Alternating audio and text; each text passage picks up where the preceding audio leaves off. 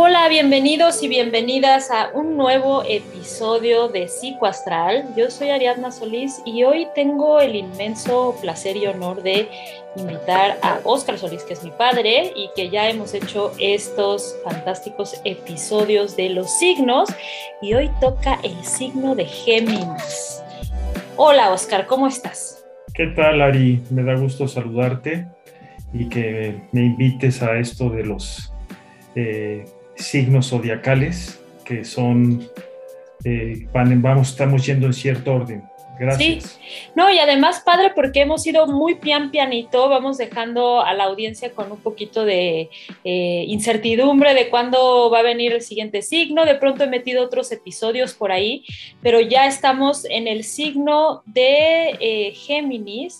Es el primer signo de aire y el primer signo mutable. Entonces, comencemos un poquito por ahí recordando que eh, los episodios pasados vimos a Tauro y a Aries, signos de fuego, de tierra, eh, signo cardinal inmutable, y perdón, cardinal y fijo, y hemos hablado un poco de eso, ¿no? De las modalidades y de los elementos. Así que, ¿por qué no arrancamos con eso, con, con este bonito signo que es Géminis? Claro que sí, Bueno, quisiera recordar simplemente que estamos siguiendo el, el, recorrido estacional de los signos zodiacales.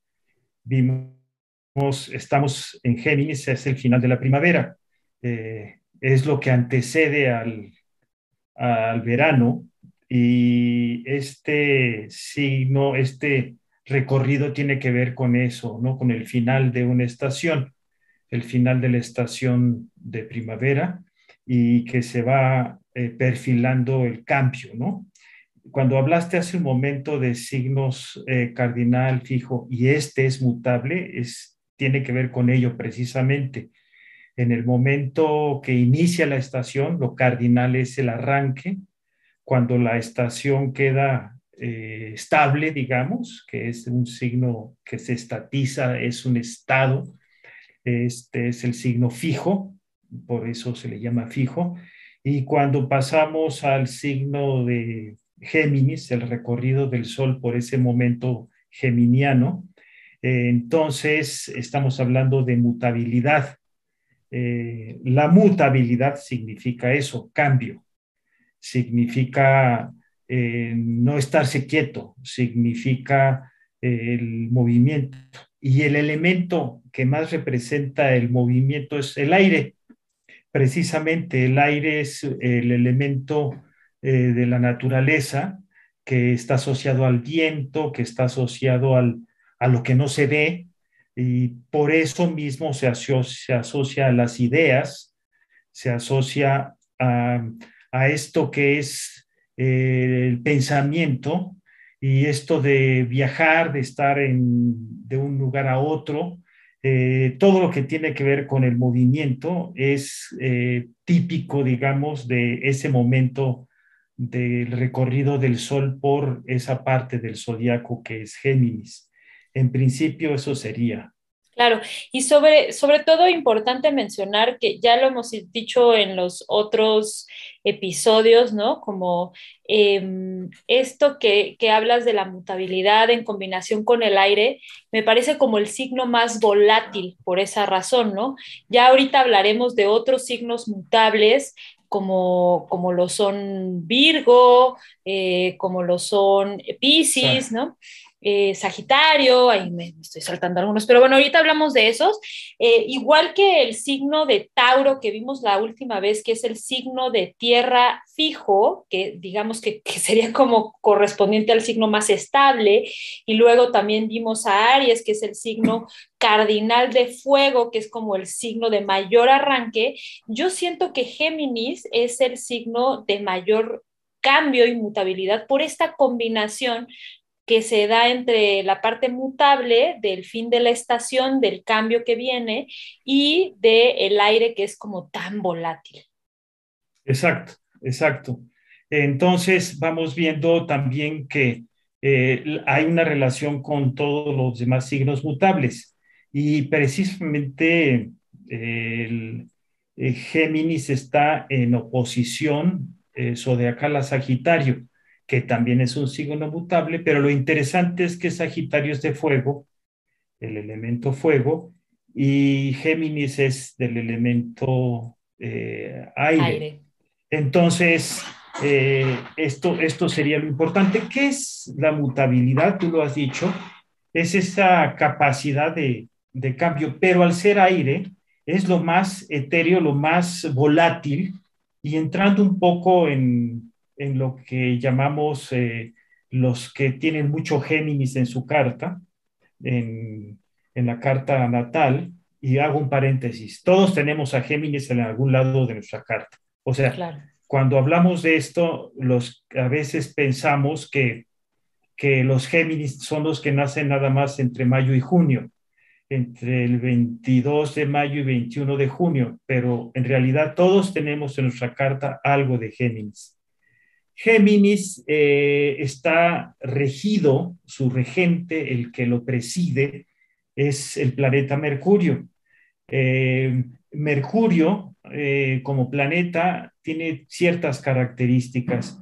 Primero está muy cerca del Sol y visto desde la Tierra como que aparece desaparece. dado que está visto desde la Tierra, el planeta Mercurio, dando la vuelta al zodiaco desde nuestro punto de vista, es decir, geocéntricamente, tarda también un año en dar la vuelta aunque en estricto sentido Mercurio alrededor del Sol tarda 88 días en dar la vuelta al Sol. Entonces, eh, hay momentos en que desaparece de nuestra vista y además Mercurio va y viene, de ahí viene la palabra que Mercurio retrograda, entra en retrogradación, visto desde la Tierra, en ciertos momentos del año, normalmente tres veces al año, a veces dos y a veces tres es lo normal, eh, en donde se desaparece y no sabemos qué pasa, digamos, con este regente de Géminis. Y están íntimamente vinculados. Eh, Mercurio, em, como sabemos, parte del mito es hermano de Apolo. Cuando él nace, hace una primera trampa al eh, robarse el ganado de su hermano y poner las huellas de él en forma eh, este, de, como si retrocediera para desconcertar a Apolo. Este, Apolo se molesta, le dice a Zeus, el papá, este, y Zeus, bueno, eh, viendo estas habilidades de, de, Mercurio, que en la mitología griega es Hermes, este, se, se le asigna ser como mensajero de los dioses es el único dios del Olimpo que puede eh, eh, ir a las profundidades del Hades, o sea, al submundo. Eh, es el único que puede estar en varias partes este, y de ahí se, se le nombra el mensajero de los dioses. Y Géminis se estaría muy relacionado con este sentido, digamos, ¿no? Este sentido de ser como un, eh, los geminianos, los que tienen mucho Géminis, una de sus características es la capacidad precisamente de estar eh, eh, dando, como diré, siendo buenos en la comunicación verbal, escrita, etc. No hay que olvidar que nuestro cerebro, el cerebro del ser humano, es el receptáculo de lo que vemos, de lo que oímos, es el receptáculo, el cerebro de las imágenes y por lo tanto también preside el lenguaje. Es decir, y los seres humanos somos seres humanos porque hablamos, porque inventamos esta capacidad de comunicación diferente a otras especies eh, y lo la traducimos a símbolos. De, ahí que el lenguaje y la escritura será fundamental para el ser humano. Y eso es una característica geminiana. Este, esto que parece volatilidad, que sí lo es, es captar cosas del entorno, traducirlas de alguna manera y comunicarse con, el, con, con lo que no soy yo. Pero al mismo tiempo, esta gran capacidad de los que tienen mucho Géminis en la carta, de comunicarse, de, ir a varios lados, incluso de tener atención múltiple, esto que llaman hoy multitask, es, este, es al mismo tiempo una virtud y un defecto, eh, dado que la empatía se les va a complicar. La empatía tiene que ver con las emociones y el pensamiento tiene que ver con el logos, con el ratio, la razón. Y los Géminis tienen muy desarrollado la parte de logos, la parte de la comunicación verbal y escrita. Y vamos a encontrar a varios artistas, escritores, ¿no? sé, como Margarita Senar, este, por ejemplo, una gran Géminis, y, que, y, varios escritores que, que, tienen esta capacidad para eh, comunicar ideas, pensamientos e incluso las emociones de, manera verbal, pero no pueden este, empatizar tan fácilmente, ¿no? Esta volatilidad de los Géminis eh, está caracterizada por este otro punto que sería eh, algo que vemos en el Géminis son, es, ilustra a los gemelos y digamos que en las mitologías griegas, romanas, en las mitologías, incluso en otras mitologías, los gemelos representan a los hermanos que por ejemplo, Castor y Pollux, que son parte de la constelación, este, pero recordemos a Rómulo y Remo, etcétera, Caín y Abel. Entonces, uno tiene que ver con la parte sombreada y otro tiene que ver con la parte luminosa.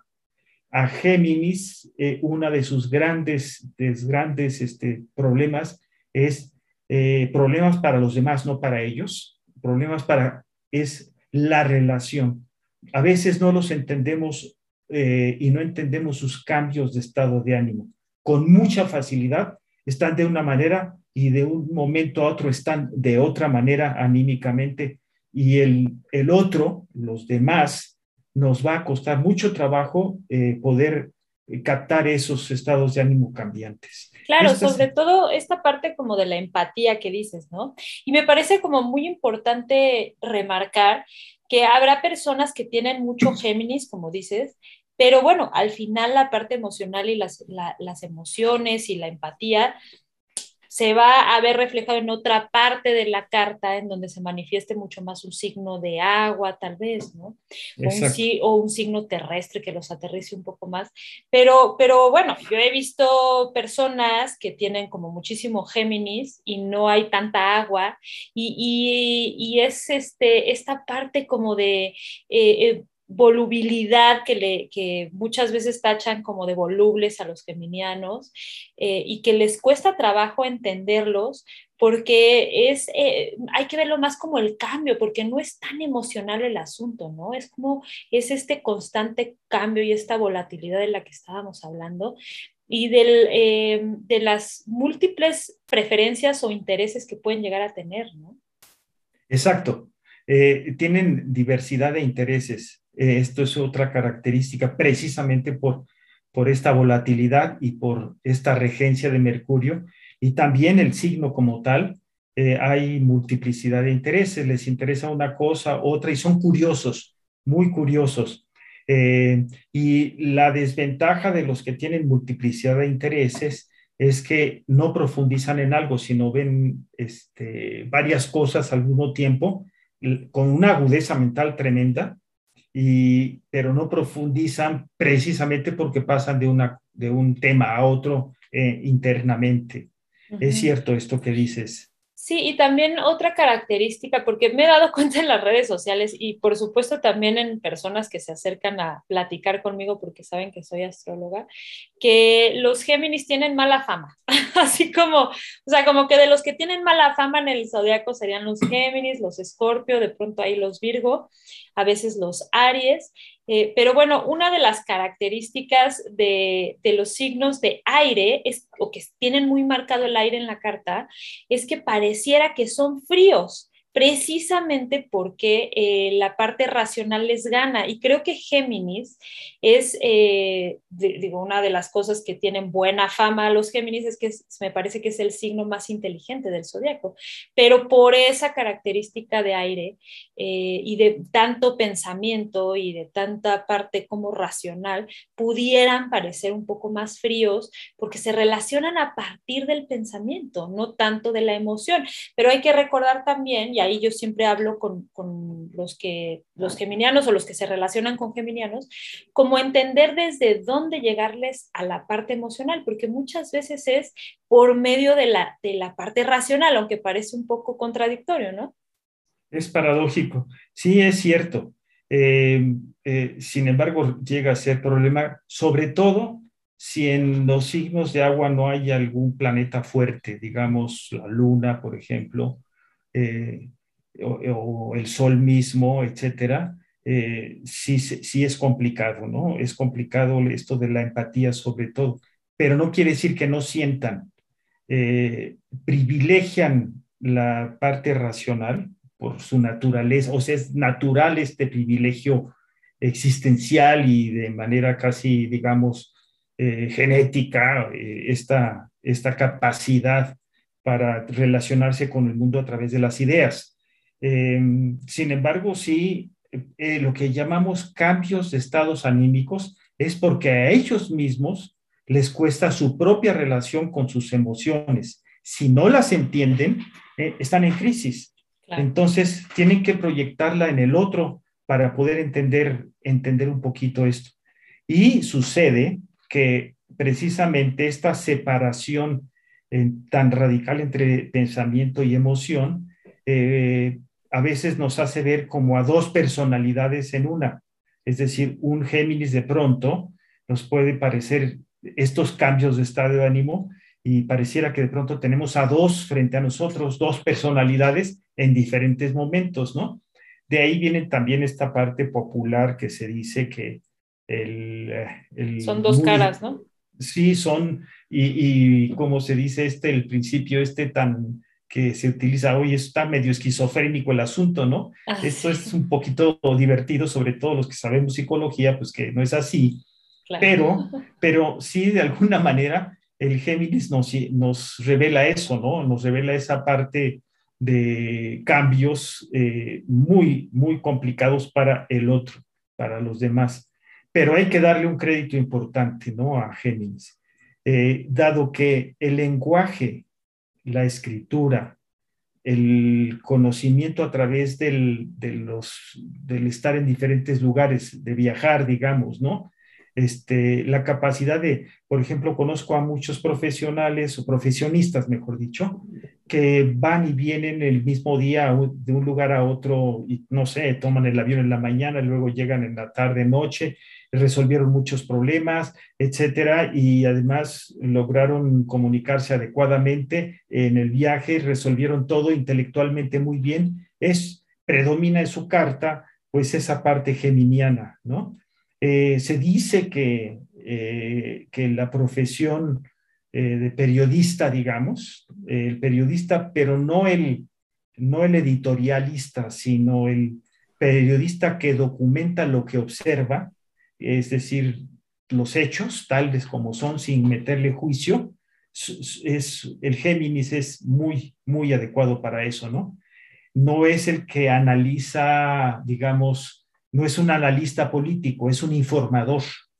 El analista tiene, es más sagitario, el analista, el, que profundiza, el editorialista, digamos, ¿no? Y el, este, el, el que documenta un hecho y lo dice, pasó A, B, C, sin interpretar, es más un periodista geminiano, digamos, ¿no? y eso, eso ilustra muy bien qué es Géminis, ¿no?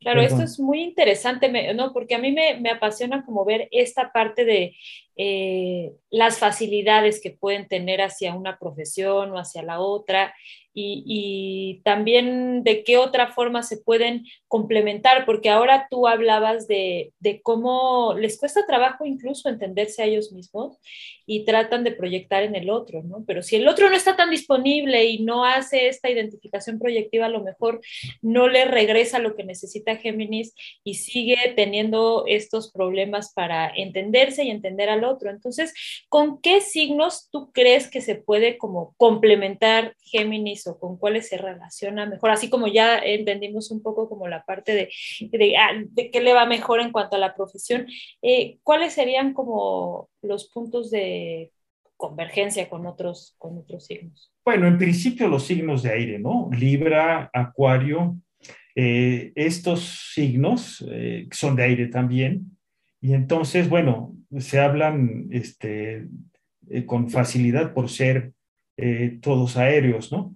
Este, ya veremos cuando lleguemos a Libra, también esta distancia de, del otro, bueno, ya explicaremos en su momento, y Acuario, que para mí este, sería el signo más inteligente del zodiaco, bueno, las personas acuarianas, Tú hablaste hace rato que para ti eran los Géminis, este, pero finalmente los tres de aire se comunican bien porque hablan a partir de ideas, a partir de la abstracción. Ese sería un principio, pero se complementa muy bien con su opuesto, con Sagitario. Eh, dado que está en el eje, este, el, digamos que Géminis ve en Sagitario eso que tiene subjetivamente, pero que lo proyecta en él, Así Sagitario también proyecta en Géminis lo que le falta a él. Eh, digamos que ese fuego sagitariano se ve movilizado por el aire de, de, Géminis y la energía de ese viento aéreo se ve también ah, eh, dinamizada por el fuego de Sagitario. Este sería las eh, convergencias para mí más importantes de estos, la relación con esos signos. Son difíciles para, para los eh, Géminis, especialmente, por ejemplo, el que está junto a él, que es Tauro, pues, se le complica porque son dos idiomas distintos, y Cáncer, que son dos idiomas distintos, y al mismo tiempo los que están a 150 grados, en este caso sería Capricornio, es verdaderamente eh, un problema la comunicación entre Capricornio y Géminis, este, y Géminis y, este, Escorpión, que también están a, a 150 grados, ¿no? Entonces, eh, esas, eh, esas serían las dificultades, ¿no? Por ejemplo, con Aries, Aries está a 60 grados mm, y ambos son signos que podríamos llamar masculinos o signos, como diré, positivos desde el punto de vista masculino, femenino, positivo, negativo, sin que esto tenga una connotación moral. Entonces, se le facilita la comunicación ahí. Otro signo que puede este, ser interesante, dado que eh, Virgo está regido por Mercurio también, pero es tierra, eh, probablemente esto de contar y de los números pues sea más o menos afines. No son tan, no son tan fáciles, digamos, entre ellos, ¿no? Este, aunque entre Géminis y Leo también hay 60 grados, eh, que es fuego, este, es también lo que llamamos un sextil, probablemente sea también relativamente no complicado. Pero los, los signos de aire y Sagitario sería para mí lo más este, fácil, digamos, de entender. Claro, claro. Sí, sí entiendo como cuáles pueden ser los, los puntos en donde se, se, pues, se entienden mejor y también es importante que desde ese punto eh, nos pongamos a pensar como cualquier signo, ¿no? Eh, ¿cuáles son esas áreas de oportunidad? Porque dijiste cosas bien diferentes, ¿no? ¿En dónde se van a, encontrar, claro, eh, Géminis y su complemento opuesto que sería Sagitario, ¿no? Pero otros signos, ¿no? Por ejemplo, con Virgo, que a veces no se lo plantean, pero bueno, tienen el mismo regente y tienen la mutabilidad, ¿no? Y entonces se pueden entender como en ciertos puntos del pensamiento, los signos de aire, ¿no? Y los que de plano, pues no va a haber tanta afinidad. Eh, y hay que pensar también que no significa que los soles en Géminis y en Capricornio no se van a entender porque probablemente las lunas se puedan entender, ¿no? O el sol y la luna del otro, que aunque tiene el sol en Capricornio y el sol en Géminis, probablemente las lunas tienen un punto de encuentro y por eso es tan importante conocer la carta natal completa porque estamos tan acostumbrados a regirnos por el sol el, signo eh, zodiacal del sol, que, entonces ya, este, no, pues ya no, no me llevo con los Capricornio y entonces los elimino, ¿no? Pero hay muchos otros puntos de encuentro y todos tenemos a Capricornio en algún lado de la carta, todos tenemos a Géminis en algún otro punto, en las casas, ¿no? Y, y recordar que las casas son las áreas de los escenarios de la vida, ¿no? Entonces, esto es lo que es muy importante de ir entendiendo y de, de ir conociendo y autoexplorando, porque hay muchas maneras de comunicación y hay muchas maneras de entendimiento, no solamente a partir de la personalidad de, la parte del sol, ¿no? La parte que, ya hemos hablado acerca de eso, ¿no? Exacto, sí. Eh, qué bueno que tocas el punto, Ari. Eh, somos el zodiaco entero, o sea, somos todos los signos y los escenarios de la vida, este, pues en tanto seres humanos también tenemos nuestros escenarios eh, vitales, ¿no? Que eso significa la carta completa. Y eh, no hay que olvidar que, eh, por ejemplo, las luminarias, el sol, la luna, son muy importantes, así como el ascendente, que es el horizonte, pero luego vamos a los, el, el horizonte marca un ángulo con el descendente, el medio cielo y el fondo del cielo es el otro, que de hecho esa cruz entre ascendente, descendente, medio cielo y, fondo del cielo ilustran en lo que sostiene el zodiaco entero. Y esos ángulos son muy importantes. De ahí que cuando lean un libro de astrología este, serio, más allá de la astrología pop, eh, van a encontrar que los que llamamos ángulos eh, que son ascendente, descendente, medio cielo, etcétera. Eso, si hay planetas ahí, eh, o eh, son importantes per se. Entonces, por, yo pongo un ejemplo, ¿no? A mí, yo tengo mi sol en Capricornio, ¿sí? evidentemente, en general, digamos a nivel existencial, Géminis me cuesta trabajo en general, pero tengo mi Mercurio, lo tengo en Acuario, que es un signo de aire.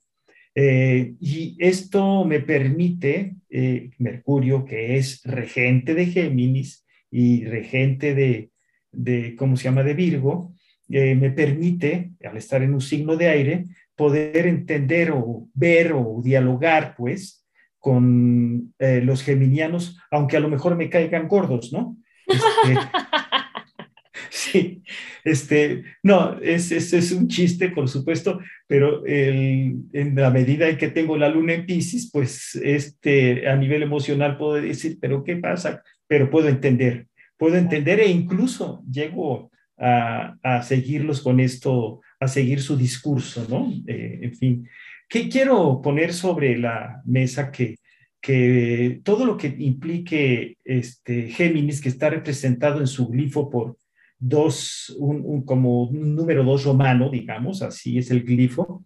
Este, y, eh, recordemos que hay íconos este, que representan eso. Uno de ellos es las famosas Torres Gemelas de Nueva York, eh, que fueron derrumbadas cuando eh, pasaba este, Plutón este, en oposición a Saturno. Saturno estaba en Géminis, Saturno es un planeta de estructura, y Plutón es un planeta que, este, que significa este, muerte y transformación. Esta oposición ahí en Sagitario Géminis, exactamente donde estaba este, la regencia de las Torres Gemelas, ¿no? Este, pero fíjense qué padre, eh, al mismo tiempo que se derrumban, entre comillas, pues hay un cambio típico de Géminis, ¿no? Hay un cambio sustantivo ahí en el mundo a partir de eso, ¿no? Cambiamos. Y sí, lo deseable de Géminis es el, es el cambio, ¿no? Es esta velocidad del cambio. Y ahí donde vemos todo esto que es este, cambios rápidos, etcétera, tenemos que revisar qué está pasando en el cielo este, y qué está pasando en ese momento en las cartas mundanas en Géminis, porque vamos a ver los, los cambios que están sucediendo en el mundo. Yo quiero insistir en algo eh, cada vez que me entrevistas. Eh, el, público, la audiencia que tú tienes, que eres alguien que admiro, eh, yo le insisto desde este lugar mío que em, uno viva la vida en base a su propia personalidad.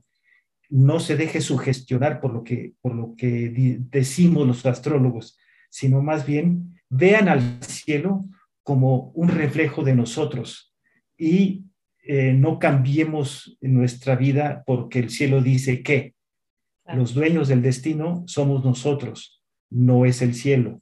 El cielo dibuja lo que nosotros decidimos, pero no determina. Y es interesante este, este juego lúdico. De hecho, ahorita estamos haciendo un acto geminiano, platicar, este, comunicarnos.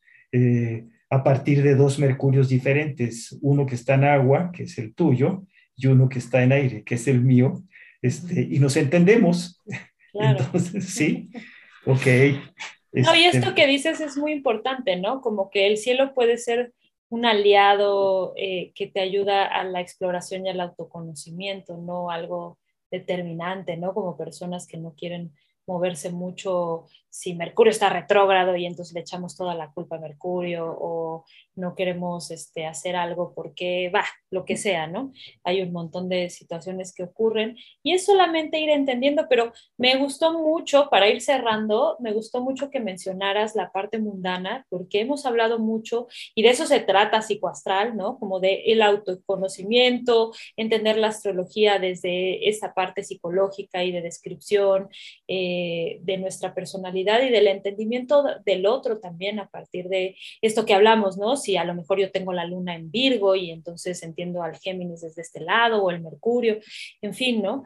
Pero, pero va, Después ya vendrá nuestro capítulo de astrología mundana, que es muy amplio y muy interesante, y para que la audiencia se quede medio picada, pues es otro mundo. hemos estado hablando mucho de la astrología personal, eh, que son las cartas natales, eh, pero hay todo un mundo de astrología mundana en donde podemos entender eh, los, ciertos eventos, como ahora dijiste uno muy famoso, y, así hay muchas cosas, ¿no? Las elecciones, lo que está pasando a nivel político, lo que pasa en los países, las crisis, el mismo COVID que lo vimos, ¿no? No como, no como la pandemia, pero sabíamos que algo iba a suceder en el 2020, en fin, creo que ese tema también da muchísimo para un episodio eh, solito, hablar de astrología mundana pero ahí lo dejo, ¿no? Como una ventana abierta para que la gente se pique un poquito eh, y podamos hablar de esa otra parte también. Sí, yo quisiera aprovechar el momento para despedirme también, eh, sabiendo que Mercurio y Géminis tiene que ver con esto de escribir. Eh, no olvidar que Mercurio es una interfase entre lo que veo, observo, siento y la expresión. Entonces, leer me parece fundamental en la vida.